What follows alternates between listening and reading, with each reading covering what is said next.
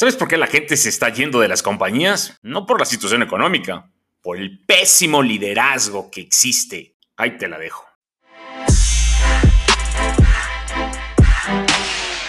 Wow, antes que nada quiero agradecerte que estés invirtiendo tu tiempo escuchando este podcast. Sé lo valioso que es el tiempo y por eso te lo agradezco infinitamente. Que te doy la bienvenida una vez más a este podcast donde te voy a compartir secretos, consejos, éxitos y a lo mejor muchos más errores de la vida real para que a ti no te sucedan y para que tú puedas acelerar tu proceso a donde quieres llegar. Mi nombre es Mario Elsner y no soy un gurú, simplemente soy un viejo experimentado con muchos más fracasos que quizás éxitos.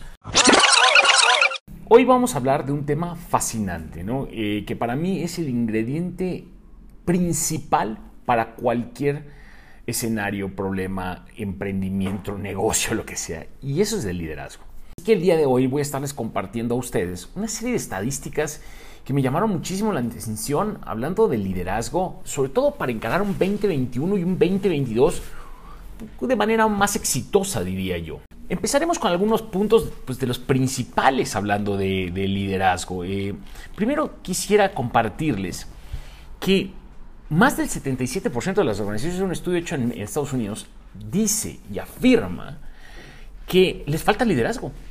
Imagínense qué alarmante es este número. Todos los días se retiran 10.000 baby boomers.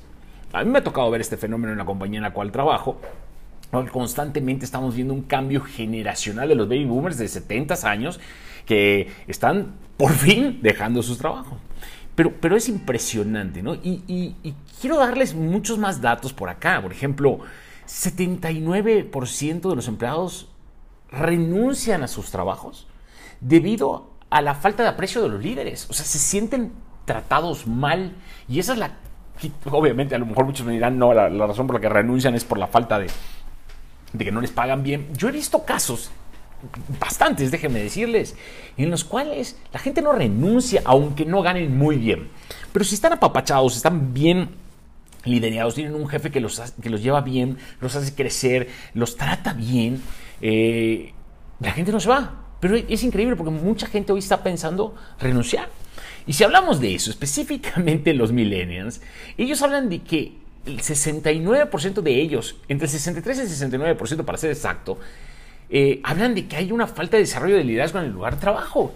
Y esto es increíble el dato, ¿no? O sea, dicen, bueno, los millennials es sabido que no duran más de dos o tres años eh, en sus trabajos, pero muchos es fácil echarle la culpa, ¿no? Al final, total, ¿qué, piensan, ¿qué importa lo que piensen los millennials? Los millennials siempre están equivocados. Y eso creo que es totalmente erróneo, ¿eh? Déjenme decir que yo soy fan de ellos.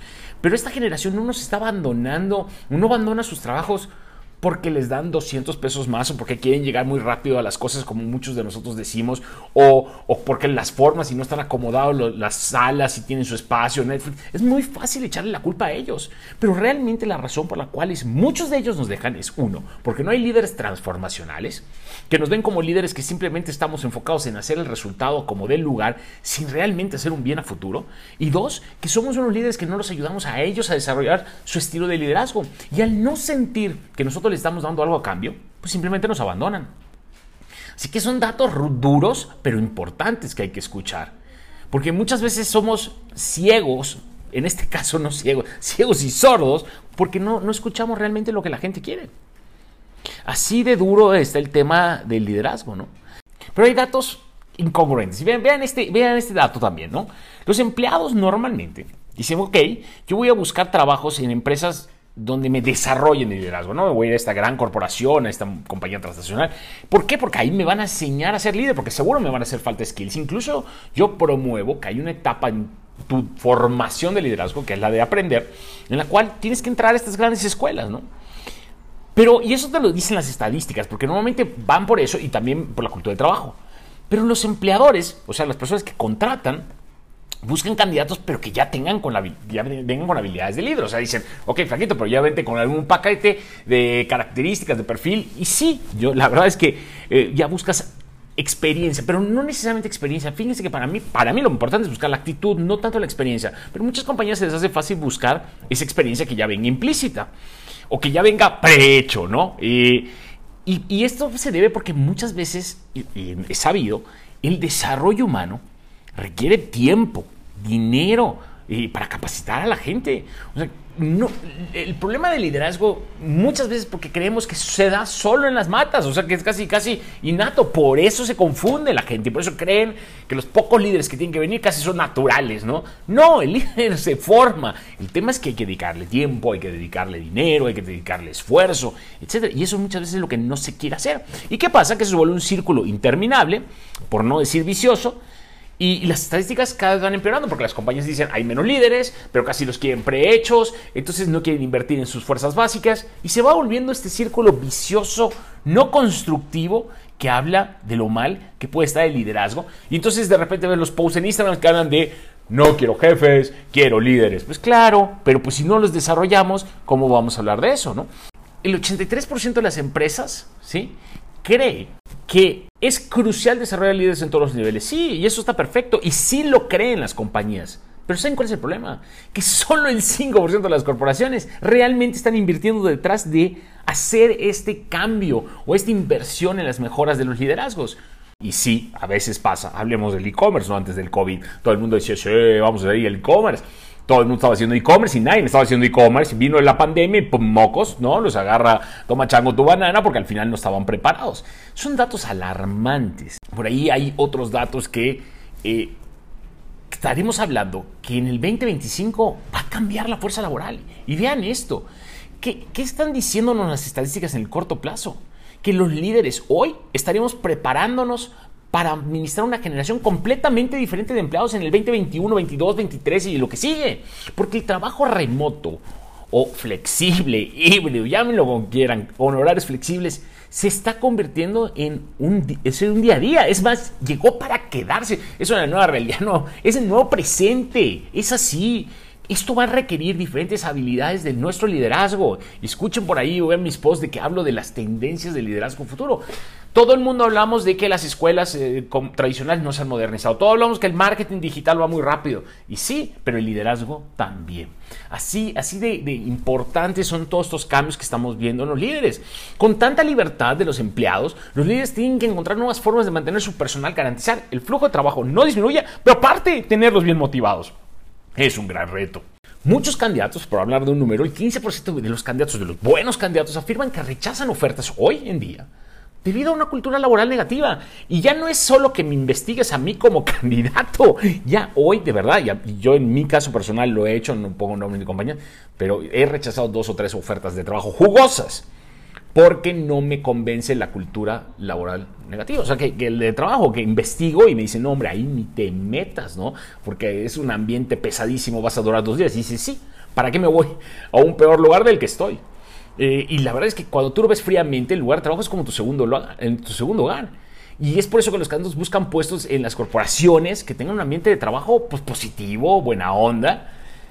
Y, a veces dices, bueno, ¿qué es lo que más valoran los empleados de una empresa? 55% de ellos afirman que un salario, salario razonable es importante, pero el 54% de ellos también consideran que el trato justo, parcial, su área de desarrollo es crucial para desarrollar un ambiente laboral positivo. Así que si estábamos acostumbrados a estilos viejos, esto ya cambió. Mira, el tema de agotamiento relacionado al estrés, eso es un dato alarmante. Son datos alarmantes porque en una encuesta que se habla de 2.000 profesionales, se encuentra que el 76% de ellos eh, dicen que el estrés laboral les ha impactado en su vida personal, en sus relaciones. El 66% de ellos sufre de falta de sueño. Yo alguna vez tuve eso eh, por ansiedad, es horrible y te afecta mucho. Un número pequeño, incluso pequeño entre comillas, 16 al 20% dice que dejan sus trabajos porque ya no soportan el ambiente de trabajo. Entonces fíjense qué importante es, es el nivel de liderazgo, porque el liderazgo genera productividad y genera muchas cosas positivas, pero no invertimos. vean estos datos, ¿no? Eh, el 38% de los nuevos líderes fracasan en sus primeros 18 meses. Normalmente no están preparados, los subimos a puestos que no están listos. Ellos quieren crecer, no les damos la justificación, no los desarrollamos y cuando suben fracasan. Entonces, 40%, casi 40% fracasan en los el año y medio. Es increíble, es preocupante. ¿Cómo puede evitar que, cómo podemos evitar que esta estadística fuera? Pues hay que dedicarle tiempo, hay que ponernos en los roles, como siempre he dicho, en el puesto correcto, con la persona correcta, con las capacidades correctas y desarrollarlas. Hay que implementar un refuerzo positivo, motivar al equipo, liderar con el ejemplo. Esto es increíble. ojo, por ejemplo, se había hablado eh, y, esto no se dice, pero dato, estos datos estadísticos ni siquiera me lo crean a mí. Las mujeres son líderes más resilientes que los hombres. Las estadísticas de liderazgo dicen que las mujeres han demostrado más resiliencia porcentual, 54% para ser exacto, los hombres como un 50%. Las, las mujeres tienen mejores habilidades para resolver problemas y son increíblemente confiables y motivadas. Y díganme que no, yo, yo tengo extraordinarios ejemplos de eso y estoy convencido que esto es así. Y esto es un dato que me se me cayó la quijada, imagínense. Solo el 10% de los CEOs son líderes naturales. Líder natural es uno que viene ya armado, puta, casi con el 60%, eh, unicornios, ¿no? Y, y guían a las personas por el ejemplo. Un excelente gerente le mostrará a un líder, le demostrará al personal cómo comportarse a través de sus propias acciones. Mucha gente lidera nada más diciendo, pero no acciona. Yo soy un fan y creo que la herramienta más poderosa del liderazgo es el ejemplo. No pueden reforzar, no reforzar una puntualidad de la productividad si tú no lo haces. Así de claro. Eh, los empleados tienen que observar lo que tienen cerca de sus líderes, lo que están haciendo, así que tienes que ser congruente. Y muchas veces no es así. Se habla que normalmente en las grandes corporaciones solo el 2.6, 3% de la gerencia está realmente comprometida. ¿Cómo involucran los líderes a los empleados? A través de sus acciones y la forma como que tratan a los que rodean. Los líderes poco inspiradores suelen ser demasiado relajados. Esperan a que otros hagan su trabajo por ellos porque les dicen es tu responsabilidad, de bolas, yo a ti te doy seguimiento. Y muestran signos de comportamiento respetuoso hacia el personal. He visto casos y ahorita están saliendo alarmas, incluso yo tengo, tengo una sesión de una compañía que votan por trato de este tipo. Los líderes realmente poco inspiradores pueden ser perjudiciales para el crecimiento de una empresa, de verdad, piénselo tantito, así de mal está el caso, dado que lideran con el ejemplo. Y si lideran mal, eh, eh, los resultados vienen mal, si lideran bien, los liderados vienen bien. ¿A dónde quiero llegar? Mira, quiero que las mayoría de las compañías dicen que hay mucha falta de liderazgo, demasiada, casi todos se quejan de ello, pero se invierte entre el 5 y el 14, 15% solamente detrás de desarrollar líderes. Y como he dicho muchas veces, los líderes no, es que nazcan en macetas, o sea, todos somos líderes, todos debemos ser líderes, y por ahí no se hacen también en la calle, se forman. Y hay que invertir detrás de la formación de los líderes. Y te voy a dar algunas razones rápidas por las cuales se debería invertir el liderazgo. Uno, porque los líderes juegan un papel integral en la satisfacción de los empleados. Tú al tener un buen líder, aunque tengas problemas en la calle, aunque tengas todos lados, el líder tiene la capacidad de generar esa relación padre con sus equipos de trabajo y genera un buen ambiente de trabajo. Se hizo una encuesta y de 1.200 profesionales, el 88% dijo que recibir un elogio de su gerente era para ellos muy o extremadamente gratificante. Entonces, cuando tienes un buen líder que aparte es bueno y te da una, regala una flor, como he dicho, esto o sea, crea compromiso, ¿sí? Eh, cosa que te puede marcar la diferencia miren, hay un estudio de Forbes que por ahí tuve la oportunidad de leer un paper que habla que eh, el liderazgo efectivo es el impulsor número dos de la satisfacción de los empleados. El número uno no es el sueldo, es la correcta alineación del puesto con el interés de los empleados. Entonces, asumiendo que la persona está en el puesto correcto, haciendo lo que le gusta, que el jefe sea un liderazgo exponencial, como yo llamo, eso es clave para crear. Punto número dos, los equipos comprometidos son mucho más rentables. ¿Cuántas veces, no, ¿Cuántas veces no he escuchado yo? Hay que recortar gente, hay que cortar gente. Realmente cuando tienes la gente adecuada, bien motivada y bien comprometida, ellos se vuelven productivos. Tú no tienes que estar recortando. Quiero que sepan que los líderes correctos no son los líderes de escritorio que dan órdenes, son lo que se llama en, en mundo Spanglish hands-on coaches que son la gente que, que venimos de abajo, que sabemos la operación, que lo hemos hecho y que nos involucramos. No que hacemos, que nos involucramos, que bajamos a la media cancha si es necesario y que les enseñamos a los equipos a hacerlo. Así que tienes que buscar tener más líderes de este estilo, no menos jefes padrotes que den órdenes y más coaches que bajen o mentores que bajen a enseñar y hacer y si es necesario a solucionar. Sin duda, cuando tienes un buen líder, influye en un pensamiento de innovación, porque el líder es el que permite que se muevan fuera de la caja o que la piensen fuera de la caja o en mi caso de plano la rompamos. Y lo último, y, no dejemos de mencionarlo, es que todo el tiempo tienes que tener un plan de sucesión.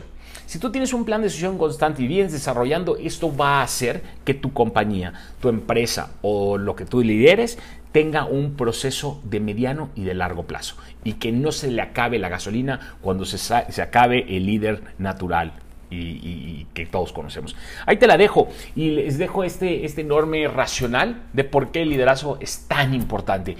Y si tú estás en ese camino de formarte como un líder, por ahí te invito a que veas una de las cápsulas de los cuatro etapas de liderazgo, pero todos podemos ser líderes, simplemente tenemos que tener la correcta formación.